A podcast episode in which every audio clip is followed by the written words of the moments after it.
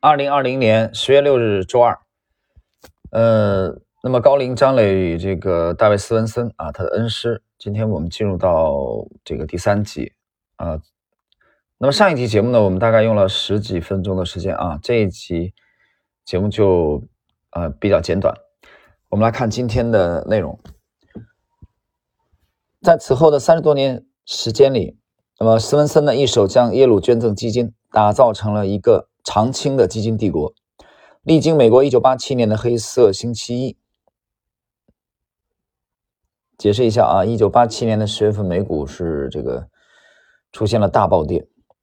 那么二十世纪八十年代末的经济滞涨，九十年代的克林顿繁荣，高科技浪潮，两千年前后的互联网高潮及泡沫，以及最近的全球经济疲软和市场连续下跌，耶鲁捐赠基金的资产规模却不断扩大。从他上任之初的十三亿美元增长到二零一九年六月的三百零三亿美元，增长了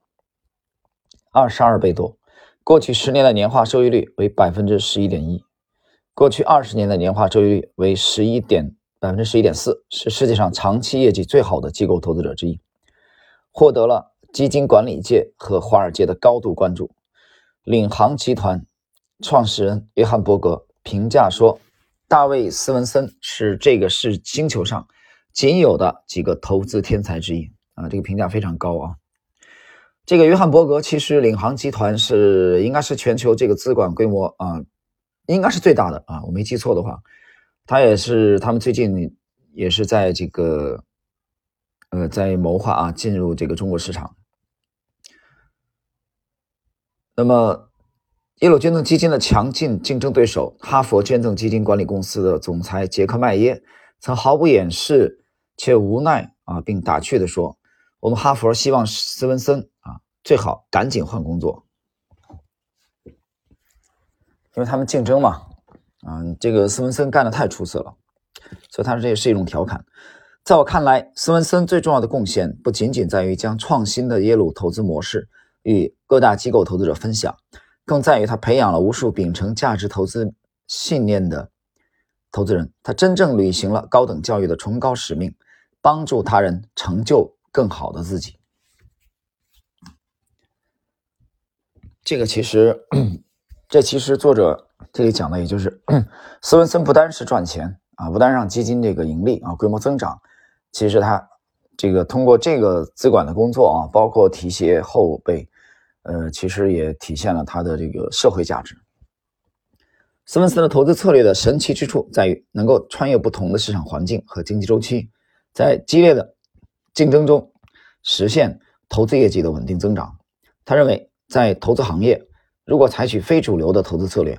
或许会面临许多挑战。人性会驱使投资人采用最获认可的投资策略。当自己的投资跟大多数人趋同时，会强化自己与主流的一致性，以防出错后这个独面尴尬，而且独自面对尴尬。不幸的是，这种心理上的慰藉很少能创造出成功的投资结果。斯文森的不走寻常路，体现在通过对市场的深刻洞察，大举进军定价机制相对薄弱的另类资产市场，创造性的应用风险投资、房地产投资和绝对收益投资等各类。投资工具为机构投资者重新定义了几个大类的资产类别。作为机构投资先这个领域的先驱和佼佼者，斯文森的教学和著述讲述了机构投资的决策运作方式、组织管理和投资理念，进而帮助人们更充分的理解金融市场结构和运行规律。呃，这一段其实张磊讲的意思是什么呢？斯文森他。他的投资啊，其实是一个比较啊宽泛、更宏大的视野，就它并不是局限于啊，只是这个股票啊，啊，他还这个比如说债券市场、房地产市场啊这种。那么他讲了一个大举进军定价机制相对薄弱的啊另类资产市场，所以它是一个广义的一个配置啊，广义的配置的这种概念。啊，有人讲那百分之十一啊，二十平均二十年二十年的这个这个跨度百分之十一点四的这个也不高，真的不高吗？你看它的规模有多大，对吧？它不是十三万啊美元，它是十三亿美金起家的这种规模啊，做到几十亿、上百亿、两百亿的这是非常了不起的啊！你可以去看看，在机构投资者的这这种水平已经非常顶尖的了。好，二零零二年，我和几个朋友把斯文森所著的《机构投资的创新之路》一书翻译并引入中国。这是一部侧重于阐述投资组合构建、投资逻辑、资产类别分析与选择以及风险控制的经典之作。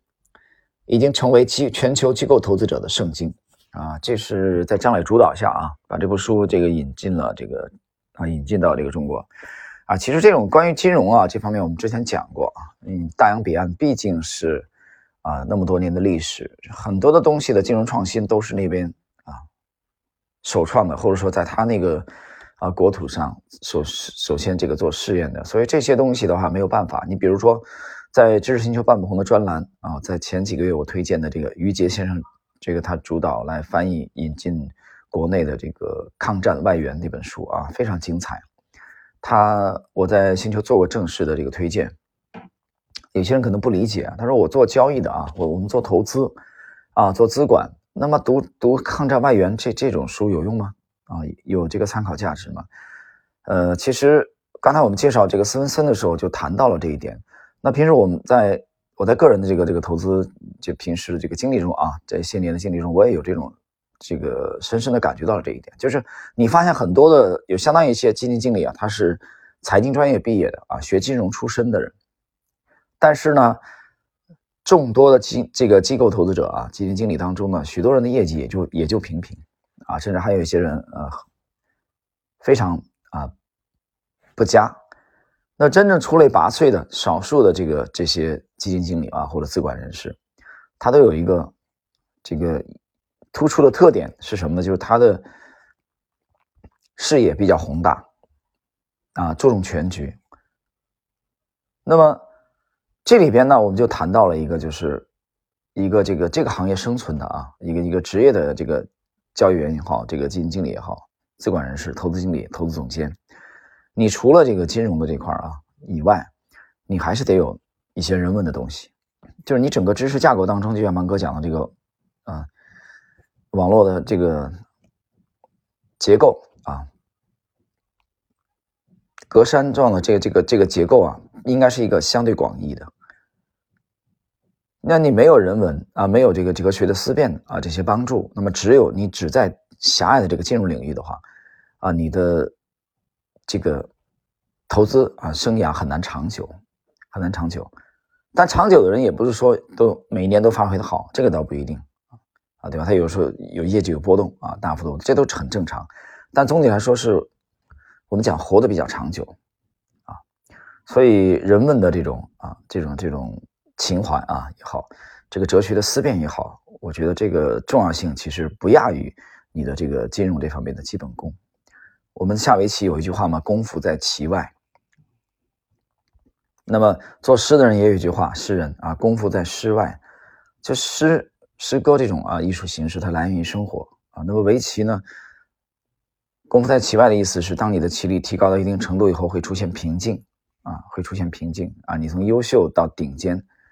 啊，到从一流到超一流，这个时候就不是围棋本身的东西可以帮助你了，就不是围棋本身的技术可以帮助你了。啊，这它需要一些这个盘外啊，棋盘之外的东西